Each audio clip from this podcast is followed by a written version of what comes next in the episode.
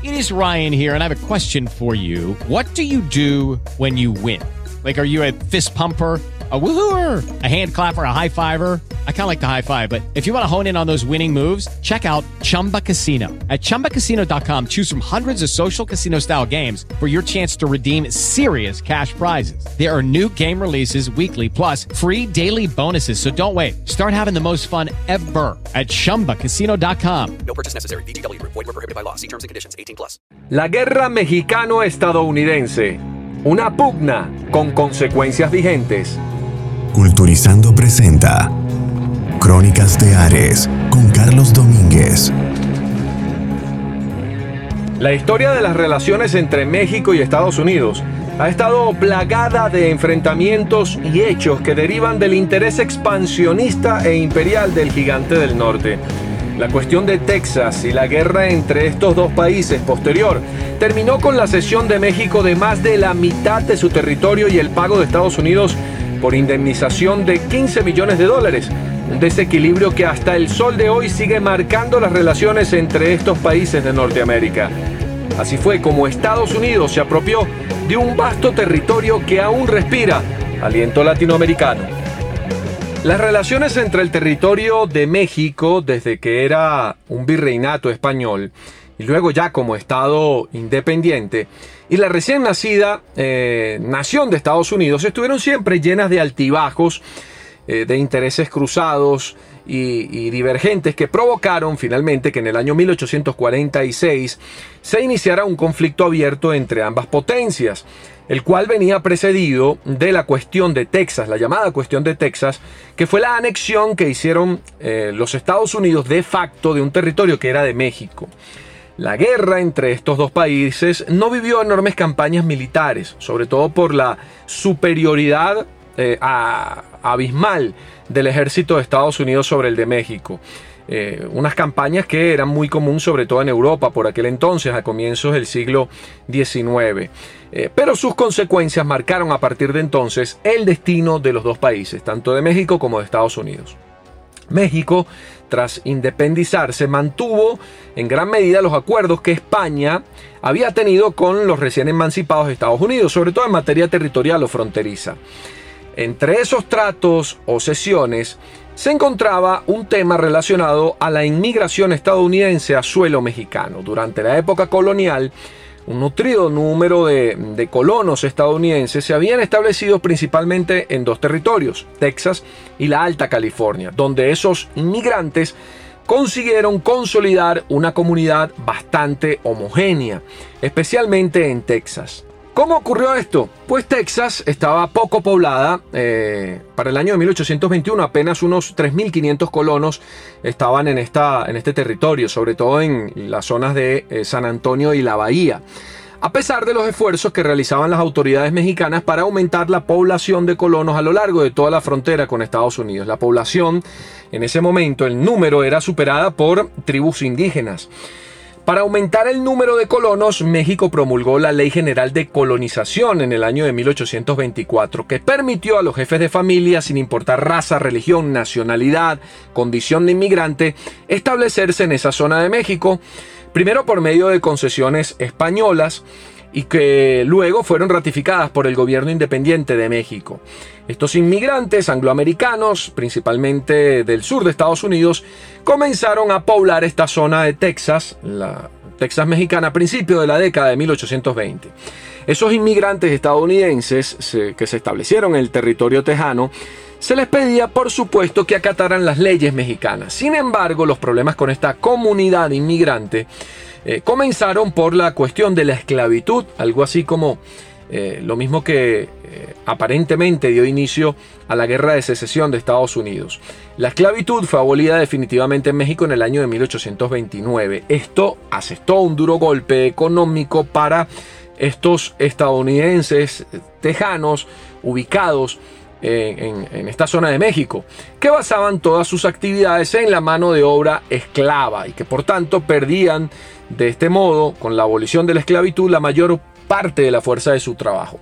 Aunque en un principio lograron una excepción para Texas, esta duraría muy poco, eh, tan poco como la estabilidad política de México.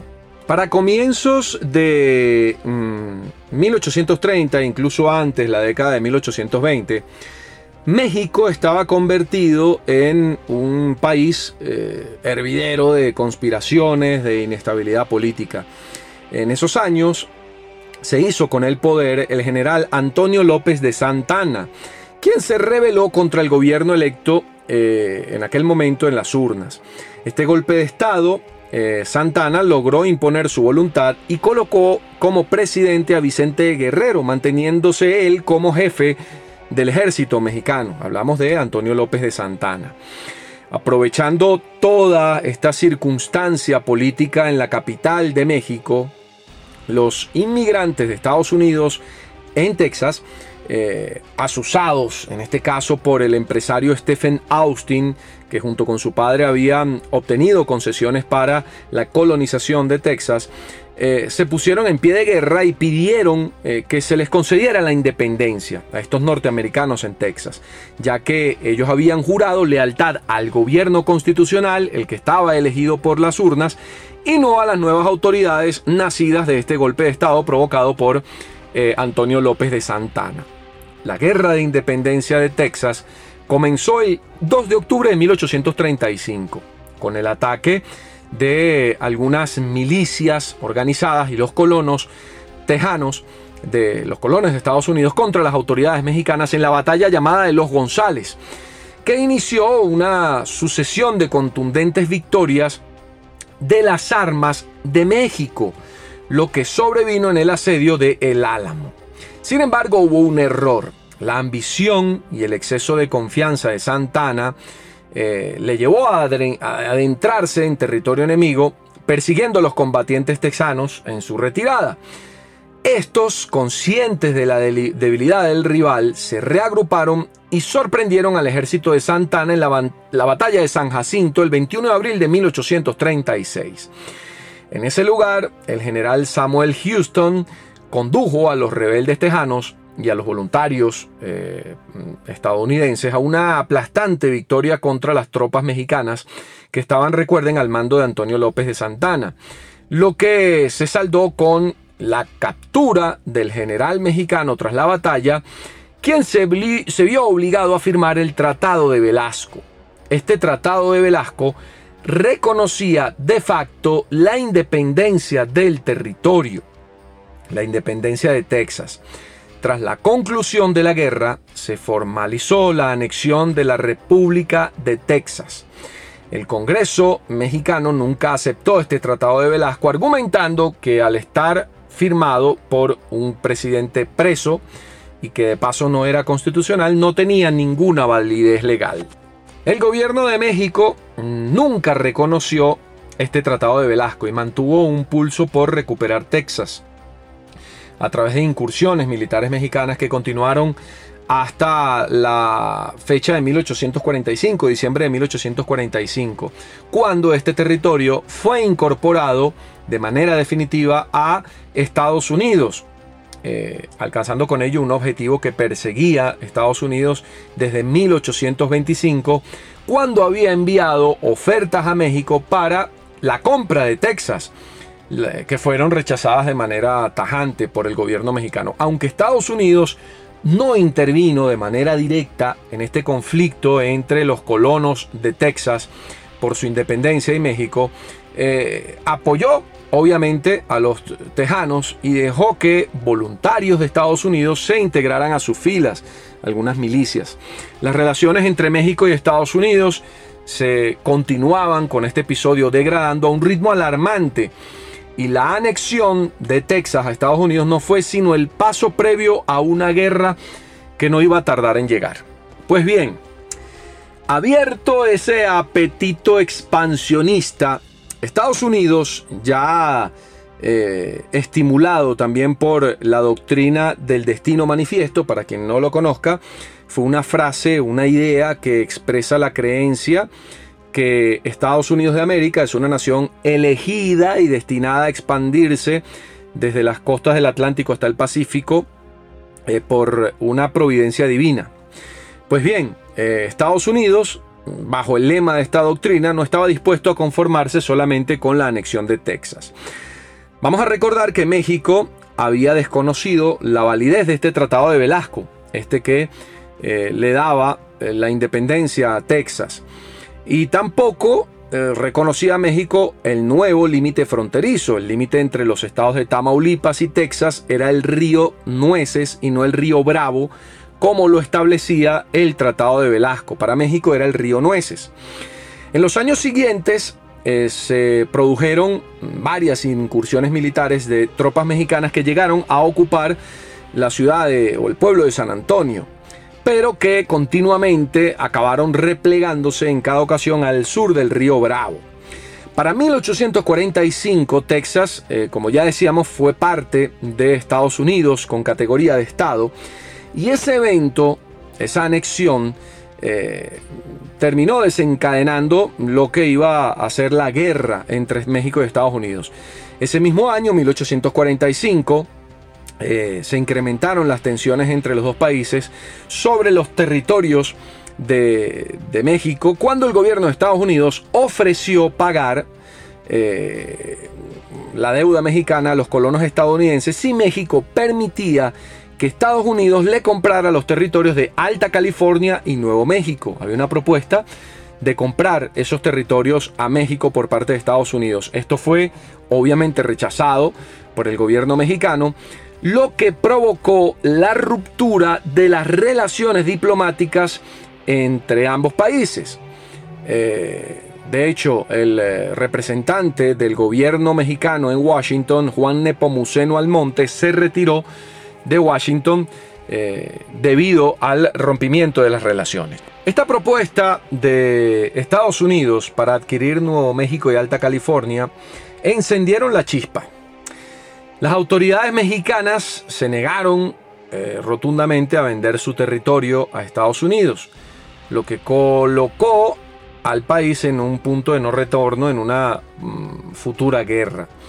Los estados del sur de Estados Unidos fueron los que mostraron más entusiasmo y eh, buscaban eh, que se realizara una guerra, que hubiera un conflicto abierto con México. A finales de 1845, el presidente de Estados Unidos, James Polk, eh, que tenía también intenciones belicistas, eh, movió sus piezas y envió un pequeño contingente al mando del general de división Zachary Taylor a una zona en disputa, el territorio que existía entre la frontera entre el río Nueces y el río Grande. El general Taylor, con órdenes presidenciales, se estableció en ese lugar en marzo de 1846. Y ya para eh, finales de abril estallaron las primeras, los primeros eh, conflictos, escaramuzas, con, eh, en este caso, unidades del ejército mexicano. Fue para entonces, abril de 1846, cuando el presidente James Polk solicitó al Congreso de Estados Unidos la declaración de guerra, que fue ratificada por ese Congreso el día 13 de mayo de 1846.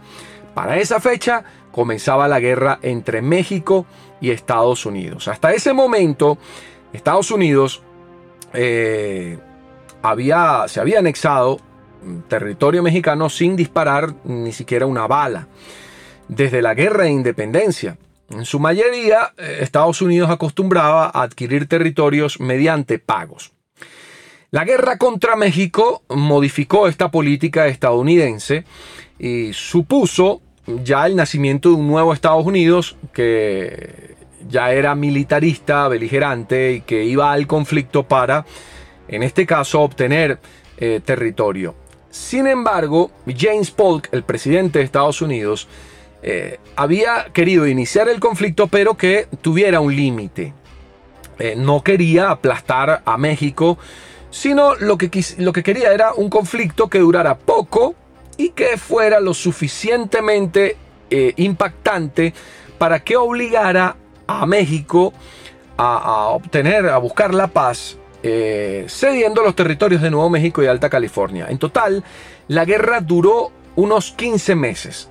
Y aunque la resistencia mexicana fue relevante en algunos momentos, lo cierto es que las victorias de, mm, de Estados Unidos fueron aplastantes y prácticamente sin interrupción hasta el final de la guerra. El ejército mexicano en sus horas más bajas eh, estaba justamente cuando se inició esta guerra con Estados Unidos.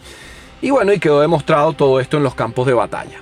Después de las declaraciones de guerra, las fuerzas de Estados Unidos invadieron territorio mexicano en diversos puntos.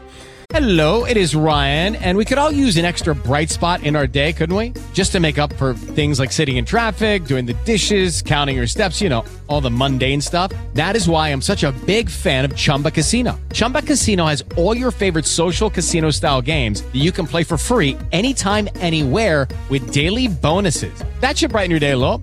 Actually, a lot. So sign up now at chumbacasino.com. That's chumbacasino.com. No purchase necessary. VGW Group. Void were prohibited by law. See terms and conditions. 18 plus. En la zona del Pacífico hubo hasta una fuerza naval que estuvo al mando de John Sloat, que fue enviada para ocupar eh, toda la zona de California, la California mexicana, y reclamarla para Estados Unidos. Eh, y esto también eh, debido a que había preocupaciones porque Gran Bretaña también tenía intenciones de eh, anexionarse esta área. Sloat se alió con los colonos eh, norteamericanos del norte de California, quienes también habían declarado una república independiente de California y habían ocupado ya varias eh, ciudades clave. El gobierno de Estados Unidos ordenó a su ejército atacar, atacar los siguientes puntos en México. Tamaulipas, Nuevo León, Coahuila y otros puntos hacia el sur. Invadió Monterrey, lo que era Alta California. Se bloquearon los puertos de Tampico, Frontera Carmen, Guaymas, Mazatlán y San Blas, entre otros. La República de México para entonces no estaba preparada para la guerra y las eh, Fuerzas Armadas realmente eran bastante débiles y no podían repeler todos los avances de Estados Unidos. El caos fue tal que las autoridades de México se vieron obligadas a llamar de nuevo al general Santana, recuerden, aquel que fue eh, detenido y obligado a firmar el Tratado de Velasco para ceder el territorio de Texas o permitir la independencia del territorio de Texas que luego fue anexado a Estados Unidos. Pues bien, estaba exiliado en Cuba y fue llamado Santana para dirigir las tropas del ejército de México. El ejército de Estados Unidos lanzó tres operaciones principales sobre Alta California, que fue entre junio de 1846 y enero de 1847. Eh, también en Nuevo México, entre agosto del 46 y febrero del 47, y continuó la ruta de Texas hacia Ciudad de México entre mayo de 1846 y febrero de 1847. Todo este avance eh, militar fue apoyado por campañas navales que se encargaron de tomar primero los puertos de Alta California y más tarde el puerto de Veracruz, entre abril del 1847 y septiembre de 1847. Eh, esta última, la toma del puerto de Veracruz, propició el avance del ejército norteamericano sobre, o el de Estados Unidos sobre Ciudad de México, que culminó con la caída de la capital y la derrota final de México. Las fuerzas norteamericanas que lucharon sobre el terreno alcanzaron un número de 30.000 hombres, aunque se llegaron a alistar hasta 72.000 voluntarios. Eh, varios oficiales muy conocidos eh, se ocuparon de, de, liderar las tropas de Estados Unidos, como el famoso Robert Lee y Ulysses Grant. Luego se enfrentarían en la guerra de secesión de Estados Unidos, William Sherman y George Meade. Y un largo etcétera, que serían después destacados comandantes en la guerra de secesión estadounidense entre 1861 y 1865. Expliquemos ahora con detalle cómo fue la guerra. El primer enfrentamiento de la guerra sucedió el día 8 de mayo de 1846, una vez autorizado, eh, autorizada la guerra por el Congreso de Estados Unidos, cuando el contingente del general Taylor se enfrentó al general mexicano Mariano Arista en la batalla de Palo Alto. Aunque ninguno de estos dos ejércitos sufrió en exceso, los mexicanos se vieron obligados a retirarse del campo de batalla. La victoria de Estados Unidos se debió básicamente a su gran despliegue de artillería. Al día siguiente, el 9 de mayo de 1846, los dos ejércitos volvieron a enfrentarse en Resaca de La Palma, donde los, eh, el ejército de Estados Unidos volvieron a imponerse a las fuerzas mexicanas. Con este enfrentamiento, Taylor expulsó a los mexicanos del territorio en disputa y tomó la ciudad de Matamoros. A partir de aquí esperó refuerzos para continuar las operaciones dentro de suelo mexicano. En junio de 1846 los mexicanos debieron enfrentarse a otro problema. En el territorio de Alta California comenzó una rebelión contra el poder central. La rebelión californiana fue iniciada por un topógrafo, John Fremont, que adoptó la bandera del oso y la estrella roja para el nuevo estado independiente. Ah, recuerden que ahí también eh, se suscitó una situación parecida a la de Texas, donde los colonos norteamericanos que ocupaban territorio eh, mexicano eh, declararon la independencia. El ejército mexicano estaba poco preparado para la lucha y aunque lograron retrasar la pérdida del territorio de California, eh, los Estados Unidos aprovecharon esta situación para ganar, obtener victorias una tras otra. El Comodoro Sloat se encargó de la toma de San Francisco el 8 de julio de 1846 en tanto que eh, también tomó San Juan Bautista el 17 de julio del mismo año. El Comodoro Sloat fue sustituido en el mando por Stockton, quien llevó a cabo la ocupación de San Diego el 29 de julio, San Pedro el 6 de agosto y Los Ángeles el 13 de agosto. El 2 de agosto también se inició la campaña contra el territorio de Nuevo México, en este caso dirigida por el coronel Stephen Kearney, que con un ejército de hasta 10.700 hombres, eh, tomó Las Vegas, San Miguel y Santa Fe en una misma semana sin encontrar apenas resistencia por parte del ejército de México.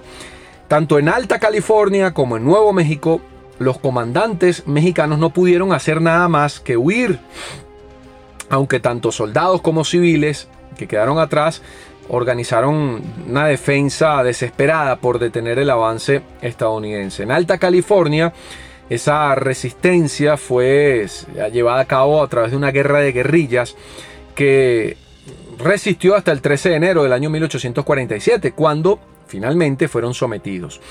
En Nuevo México, también movimientos de resistencia aguantaron hasta el 3 de febrero. Eh, comparando ambas defensas, Alta, Alta California llevó a cabo una oposición más férrea gracias a la guerra irregular. Tras haber sido el primer militar estadounidense en combatir a los mexicanos, el general de división Zachary Taylor, al frente de 6.000 hombres, se enfrentó una vez más al ejército de Santana eh, en la población de Monterrey eh, para la fecha del 19 de septiembre de 1846. Esa batalla eh, se produjo en un lugar propicio para la defensa mexicana que tenía mil soldados menos que las tropas estadounidenses, tenía 5.000 soldados. Tras una dura lucha, eh, algo así como Stalingrado, calle a calle, casa a casa. Y tras la toma de las fortificaciones mexicanas, Taylor se abrió paso una vez más con eh, bajas mínimas frente a su enemigo mexicano. Para finales de febrero de 1847, el general Taylor no había detenido su avance y volvió a combatir a las huestes mexicanas en, en Buenavista. Allí el militar estadounidense también volvió a enfrentar al general Santana. Eh, Santana decidió retirarse hacia el sur y Taylor se hizo con la victoria, aunque a costa de pérdidas notables en este caso. Ya en marzo de 1847, la Armada tomó el puerto de Veracruz, donde desembarcaron eh, contingentes de tropas que avanzarían directamente sobre la capital de México, Ciudad de México. Eh, con cuya captura se esperaba el final de la resistencia. Este ejército que llegó por el puerto del mar estaba dirigido por el general de división Winfield Scott. A mediados de abril de 1847, Scott se enfrentó también al ejército de Santana en Cerro Gordo. 8.500 soldados de Estados Unidos se enfrentaron a 12.000 soldados mexicanos. A pesar de la superioridad numérica, como en buena vista, los mexicanos se vieron incapaces de inmovilizar a sus enemigos para que no salieran de las zonas de desembarco. Ya en marzo de 1847, tomado Veracruz, eh, eh, se acercaba ya Estados Unidos a eh, dominar a, México.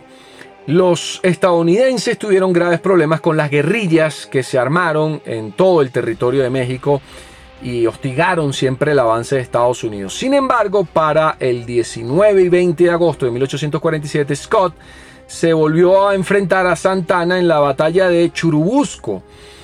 En dos días de enfrentamiento, los asaltos de Estados Unidos contra la posición del general mexicano hicieron que sus tropas se desmoronaran. Fue un ataque frontal norteamericano que acorraló muchos soldados eh, mexicanos, incluyendo a desertores del ejército de Estados Unidos que estaban eh, identificados con la causa mexicana, inmigrantes irlandeses, alemanes, católicos, eh, todos que conformaban el famoso batallón de San Patricio. Pues bien, la caballería norteamericana de Scott persiguió a las que huían mexicanas hasta las puertas de Ciudad de México. En Molino del Rey y Chapultepec, el ejército de México luchó sus dos últimas batallas de la guerra. La primera de ellas se dio el 8 de septiembre y fue un enfrentamiento con bajas notables tanto para el ejército de Estados Unidos como el de México. La batalla de Chapultepec fue el último intento desesperado de Santana de acabar con los estadounidenses. Entre el 12 de septiembre y el 14 de ese mes, del año 1847, las tropas de Scott asaltaron la fortaleza con la ayuda de un importante despliegue de artillería y un asalto a las murallas de Chapultepec utilizando escalas, escaleras. A pesar de que eh, fue otro ataque frontal sin mucha brillantez, la resistencia de México fue decayendo hasta que el 14 de septiembre Santana y sus tropas tuvieron que abandonar el lugar. Ese mismo día, el general de división Winfield Scott entraba triunfante en Ciudad de México. Las operaciones militares entre ambos ejércitos llegaban a su fin ese día. Una vez que finalizaron las hostilidades, las fuerzas de Estados Unidos ocuparon el territorio hasta que las nuevas autoridades de México lograron firmar la paz definitivamente. El general Antonio López de Santana abandonó el país de nuevo eh, recuerden que él se había eh, asilado en Cuba tras la derrota eh, ante los ejércitos, o en este caso en la batalla por Texas. Pues ahora el general Antonio López de Santana abandonó el país y se dirigió a Guatemala. La ocupación de Estados Unidos de México se alargó nada menos que hasta el año de 1848 y las condiciones para la paz fueron mm, totalmente contraproducentes para México. Todo ello se vio reflejado en el Tratado Guadalupe Hidalgo que se firmó el 25 de marzo de 1848. Eh, además de abrir mm, una gran brecha en la política mexicana que llevó a un nuevo periodo de inestabilidad, el país debía ceder a Estados Unidos de manera definitiva por este tratado los estados de Alta California, Nuevo México y reconocer de una vez por todas a Texas como parte de Estados Unidos. Durante el curso de esta guerra murieron 13.283 soldados estadounidenses, pero solo fueron muertos en combate 1.733. Los demás fallecieron por enfermedades y las condiciones insalubres que era muy habitual en las guerras de, de esa época. Se estima que 25.000 soldados mexicanos murieron en la batalla, eh, solo 16 en combate, 16.000. El resto fue por enfermedades y otras causas. De este modo, la República de México perdió aproximadamente un 55% de su territorio, que comprende la totalidad de lo que hoy son los estados de California, Nevada, Utah, Nuevo México, Texas, Colorado, Arizona y partes de Wyoming, Kansas y Oklahoma. Además, México renunció a todo reclamo sobre Texas y la frontera internacional se estableció en el río Bravo, que hoy, todavía el sol de hoy está vigente. En las últimas cláusulas del Tratado Guadalupe Hidalgo, eh, Estados Unidos se comprometió a pagar 15 millones de dólares por los territorios cedidos además de una compensación a los ciudadanos mexicanos de 5 millones de pesos. La guerra entre México y Estados Unidos, que se produjo entre 1846 y 1848, inauguró el inicio de un nuevo periodo en las relaciones entre estos dos países y una serie de conflictos limítrofes de inmigración y fronterizos que hasta el sol de hoy todavía eh, enfrentan a Estados Unidos, los Estados Unidos de México con los Estados Unidos de América. Esto es Crónicas de Ares. Culturizando presentó Crónicas de Ares con Carlos Domínguez, una producción de culturizando.com.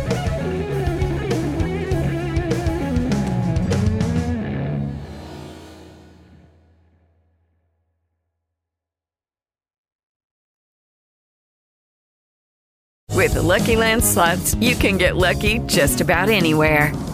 This is your captain speaking. Uh, we've got clear runway and the weather's fine, but we're just going to circle up here a while and uh, get lucky. No, no, nothing like that. It's just these cash prizes add up quick. So I suggest you sit back, keep your tray table upright, and start getting lucky. Play for free at LuckyLandSlots.com. Are you feeling lucky? No purchase necessary. Void where prohibited by law. 18 plus terms and conditions apply. See website for details.